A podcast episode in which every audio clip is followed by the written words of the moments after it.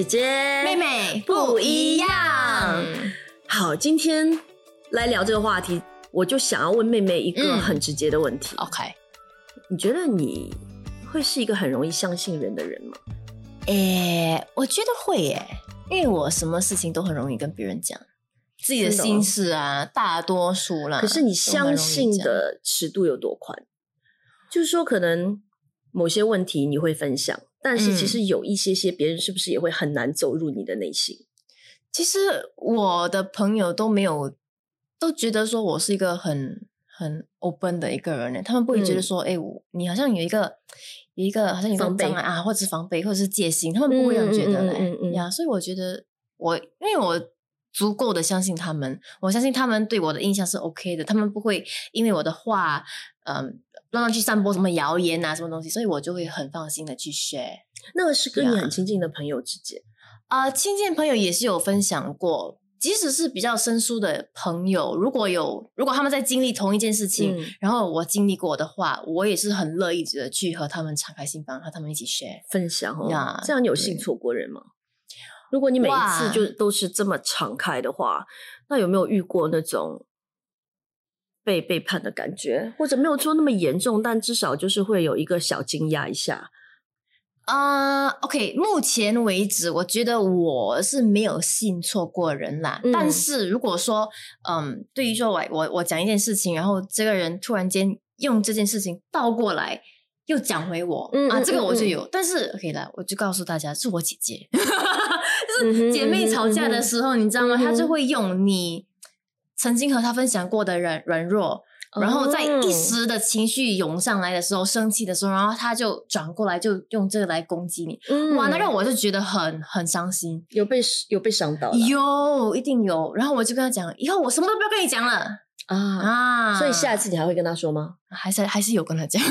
所以就因为她即便说毕竟是我姐姐哦呀，OK，嗯如果他不是亲戚呢，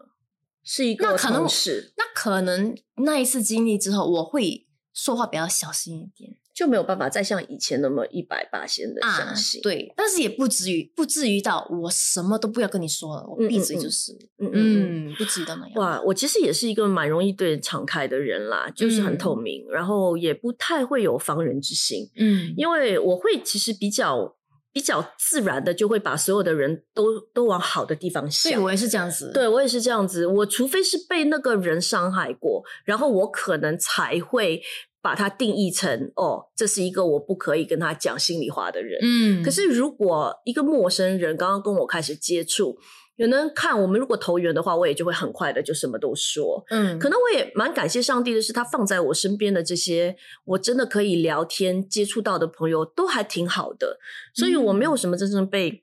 被背叛或者被信错人的这样的经历。嗯呃，但是我有一点点的体会啦，就曾经发生过一件事情，就是嗯，是工作上面的。然后那个时候就突然之间有一天，老板就找我，然后就跟我，嗯，可能因为我。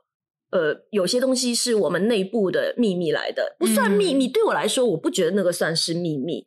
呃，所以我才会跟别人讲。嗯，可是，在老板看来，这件事情我是不应该跟那个人讲。啊，所以他就会觉得，呃，我处理不当。那你知道他是怎么会知道是这件事情？我跟他，我跟那个人讲了，嗯是因为他收到一张截图，就是 screenshot，哦上面就写着，就是是哦，英杰跟 Send 的那我个说的，还是什么什么？对，所以哦有人就把这个截图发给了老板，然后老板就跟我蛮语重心长的跟我这么聊天。那一刻，其实当下的那一刻，我是有一种感觉被骗的感觉，因为我就会觉得，嗯哦，我这么相信你，我这么我我跟你说了这个事情，可是你不只是。呃，说出去还很清楚的，还截图啊什么的，你懂吗？可是后来我又在想，可能那也是一个误会，就是我在揣测那个人截这张图的时候，他要表达的是什么，因为我没有去问老板具体的细节，对，然后我也没有去跟那个人问这件事情，就第一刻是感觉有点被伤害到，然后就觉得哇好恐怖，这个人以后我要离他远一点。可是当我冷静下来，我回过头来再来想，其实可能不是我想象的那个样子，中间可能还有很多我不知道的东西。对那个人不一定是恶意，所以我对那个人就完全没有恶意。嗯我就还是同样的信任他。但是最重要的是，你也没有觉得讲出去讲这件事情出去是一件什么大件事情。对但是因为这件事情被传出去所带来的后果，你才会觉得，哎、就是我可能当被时对我觉得我可能当时我我真的是可能把那个人当朋友，嗯但是我就是站在朋友的角度跟他聊天，可是我忘了，其实我们之间另外的一层关系是有合作的关系，可能在嗯合作这个点上面，我其实不应该跟他说那么多啦，所以我的老板也没错。所以这件嗯事情其实教会我说，以后就真的是，其实很多东西在分享的时候，还是要考虑的周全一点点。嗯，对公私分明，对对对，，所以我可能要想到一个所谓的这种，这是我唯一可以想得到的一件事情。然后因为我可能神经比较大条，所以有的时候我就算被别人，就是我信错了人，我也不知道，啊，可能我不知，道，对，可是不知道也是一种福分啊，对就没有被伤害啊，因为伤害不到我，很好啊，嗯对，可能是这样对子，对。所以你想象中，如果你真的是有被伤害到，你会给那个人多一次机会吗？或者是你会直接 OK 了断这个这段关系？我会觉得，可能起初我一定会哇了断，那得看多严重。但是防备的话，起初的时候一定会有。嗯可是如果那一件事情，我真的是百分百确定了他的反应跟他的嗯目的，对，然后或者他的人品，嗯，那我就真的会觉得我很难再像当初这么的相信你。就你在我嗯心里面的地位，跟你在我心里面的信任度，你很难再回到从前。嗯，但是这必须是我真的非常的确定，而且我自己，因为我是一个很会替别人找理由的人。那这种状况是我已经替你找了各种理由，我都觉得你不应该嗯啊，我就会真的对你就有这样的一个戒心，然后你很难再让我回到一开始的那种对你的认可。嗯，会耶、其实会。其实要你去对一个人有防备之心，其实不不简单，也是哈，因为你是会一嗯直去站在那个人的角度去看，然后给他很多机会。我觉得你是这样的一个人呢，你这样我我会哎、哎、有的时候我会忘记了，然后就给他机会，但是我又是一个其实蛮敏感的人，嗯，就有的时候我觉得我我的感觉还是蛮准的，就基本上我如果对这个人有一点点，然后可能第一次我会哦。真的是这样吗？然后我会自己刻意的再继续观察。嗯，可是如果两三次之后，我一旦对你下了一个定义的话，我要改变真的不容易，嗯，对吧？看得出我是对这样的，对对不对对？嗯，我，但我我很感恩啦，嗯我遇到的都都多数都好人，对我我身边的朋友都都也是蛮 OK 的嘞，对我，没有那种哇背叛到很假烂。我在职场上也是啊，遇到的都还蛮 OK 的。对，嗯就是那种，嗯，职场上的那种什么明刀暗枪的都很少了。对我是没有哎，对，然后基本上庆幸，感谢主，真的。然后基本上可能呃满意不满意，然后大家也只是针对工作而言，然后也会直嗯接表达。嗯，可能我就这样讲，我神经大条，可能后面被捅刀已经整个被满了，我也不知道，也有可能，也有可能。对，那那是一种福气啦，没错。嗯，对，可是有人说，你知道吗？就是如果你是一个很容易相信别人的人，嗯其实也代表你很容易相信自己，你会是一个比较自信的人，你同意吗？诶，所以我要问你，你觉得你是一个有自信的人吗？其实，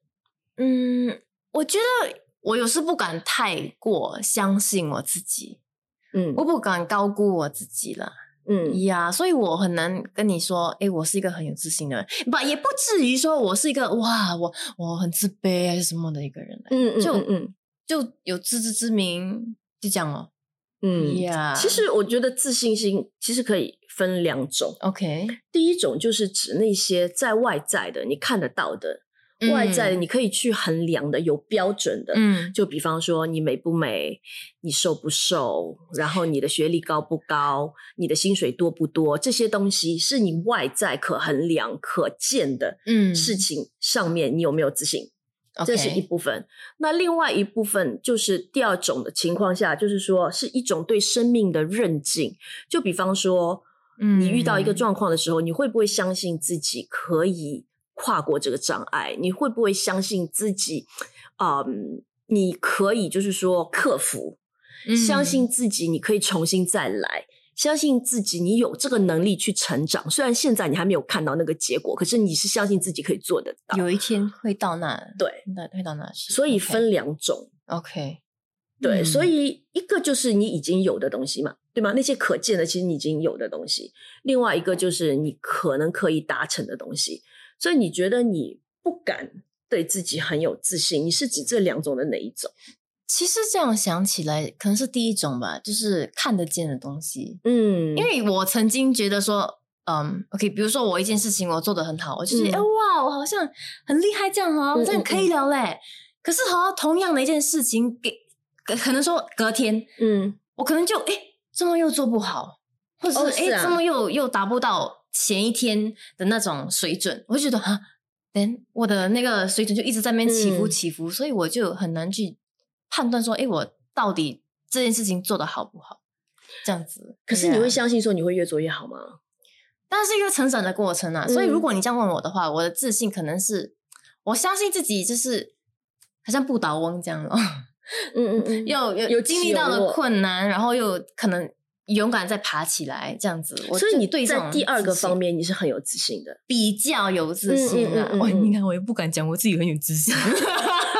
觉得自己一定做得到，对生命力的那种自信，就是你今天嗯可能不如人，但是我相信只要我努力，我有毅力，我可以去改变。嗯，对，可能就是因为哎呀，人生都总是嗯会有困难嘛，对不对？对各种的挑战，但是我也知道这个很难熬过的这个。可能这段期间，它也只是短暂的，它也是暂时而已，终究还会度过。所以我就有，我就会期待，哎，以后你能更加好这样子。没错，其实你知道，人本身哦，就会有一种想要变得更好的本能。嗯，对我觉得这样的一种本能，其实，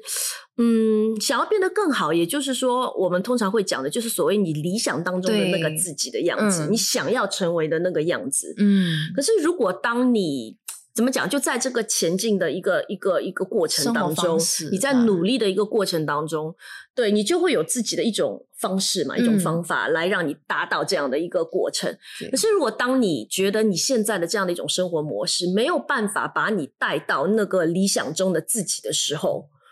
你就会产生另外一种情绪。就有很多不同的反应啦。对，不同的呀，不同反应，就你可能可以选择就是正面的去解决问题，怎么、哦，这是积极正面啊的一种反应、啊怎么提升自己啊？怎么进步？诶，我我哪里有一些不足，我怎么可以去跟进啊？或者是更新我的思想，这种这种的一些方式啦。比方正举个例子来说，你如果对自己现在的身材你不满意，对不对？然后你就会 自己觉得说，好，那我可以做些什么东西、嗯来让我更靠近那个我想要的自己外表、身材看上去的那个样子。你可以嗯让自己可能在饮食上更自律，你可以更多的去运动啊。动这个是其中的一个积极正面。我们只是举一个例子，就是嗯积极正面的方式。嗯那其实也不是所有人当遇到这个问题不能够达到那个理想中样子，他是很积极正面的，对那还会出现什么状况？呃，有时你可以弥补一下你的心态。呀就是可能说，哦，有些人啊，有些些人，OK，对，如果说你哎你读书不好，你就会觉得说，哎，既然我这方面不好，我就嗯试着开启其他的我生命中其他的一些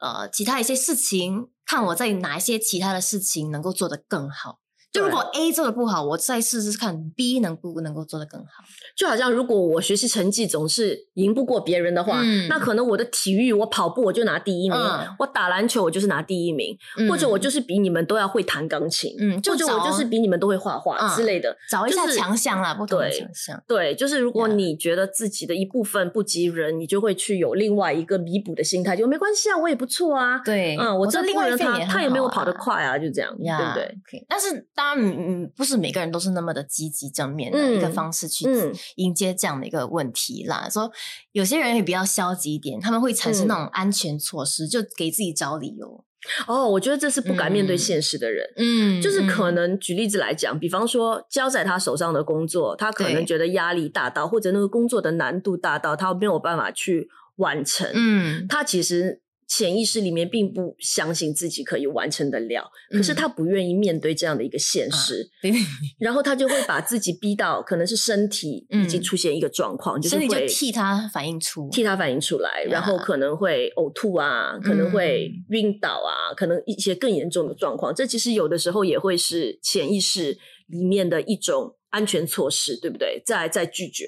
在保护自己啊，其实就是不直接嗯。面对问题的一种、一种状况。对，我也这样觉得。还有吗？还有吗？我觉得最可能最消极的就是，哎，嗯你有拖延症，或者是你选择远离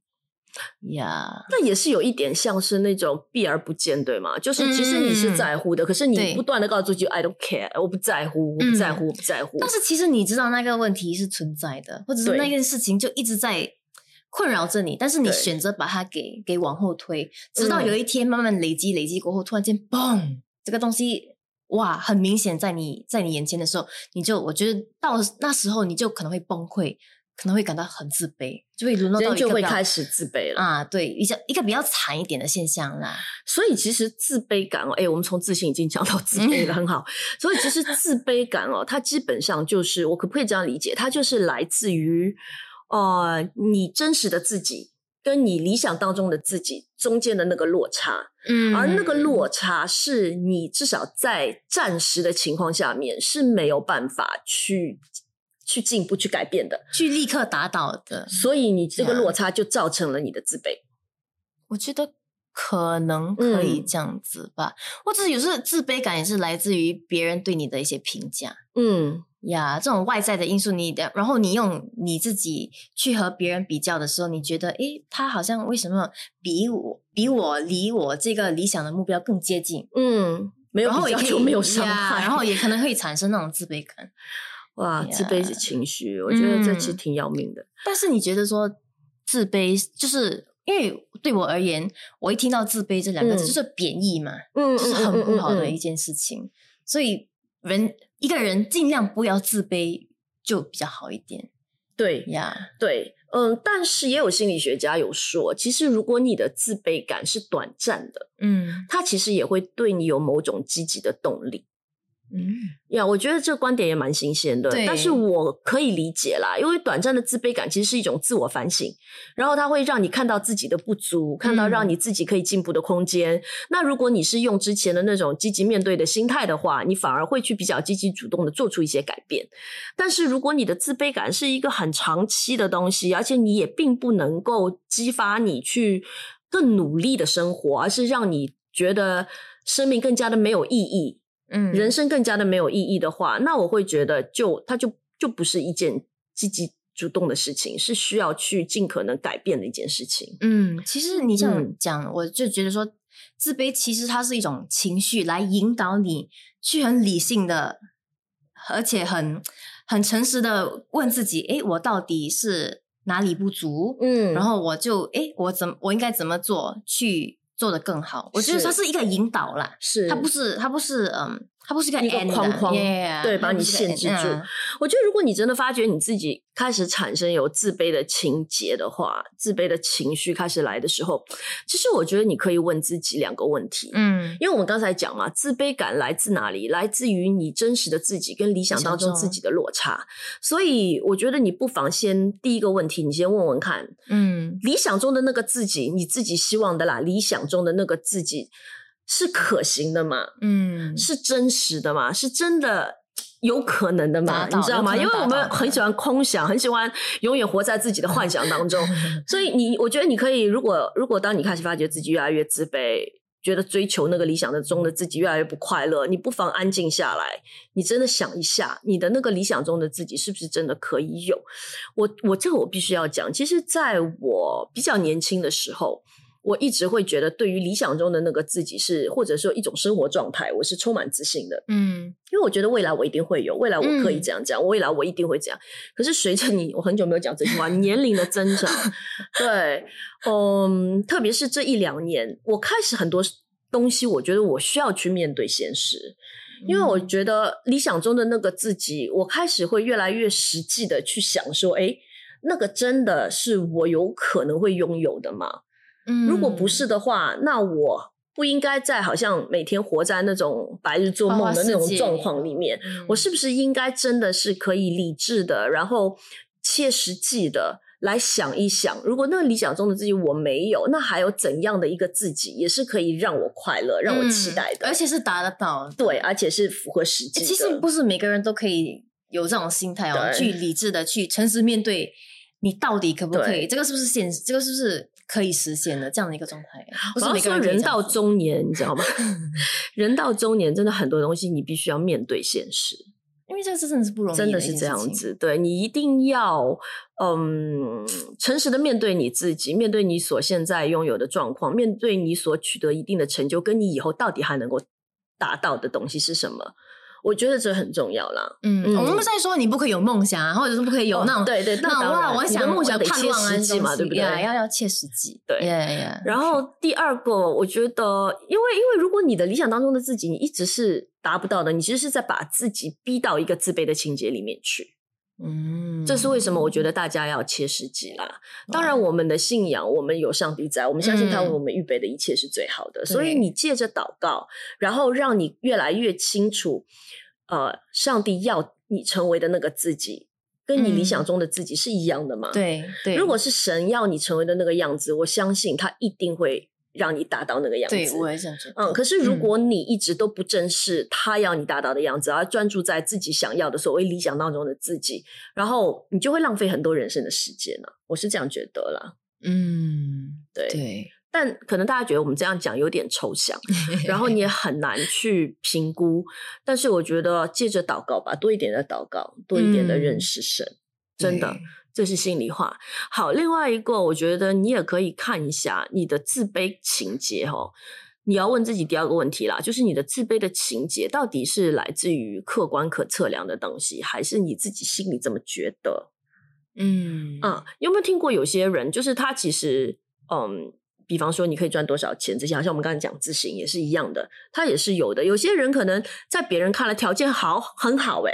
什么条件都很好，就是那种所谓客观看得到的、可测量的东西，他其实都还蛮优秀的。可是他就嗯是一个很自卑的人，然后自卑的点在于你根本不理解你为什么这么自卑。嗯所以你如果真的是这样的一种状况的话，你你明明这些客观条件在别人的眼中，你算是一个胜利组，人生嗯胜利组，你是成功的，你是完全值得你自己去自信、去感恩的。可是你却一直觉得很自卑、很自卑。那有可能好像我们之前常常会聊到，是不是跟你的原生家庭有关？是不是嗯你心里还有一些以前的伤害或者情节？就还没有被抑制，还没有去解决。对我觉得这这些是大家可以去想一下的。嗯，其实对比如说，就是我觉得，比如说金钱方面啦，嗯，真的你。我觉得你可以赚的钱是真是无止境的啦，所以如果嗯你真的是要有有这种客观那种衡量的话，我就是你越比越惨了，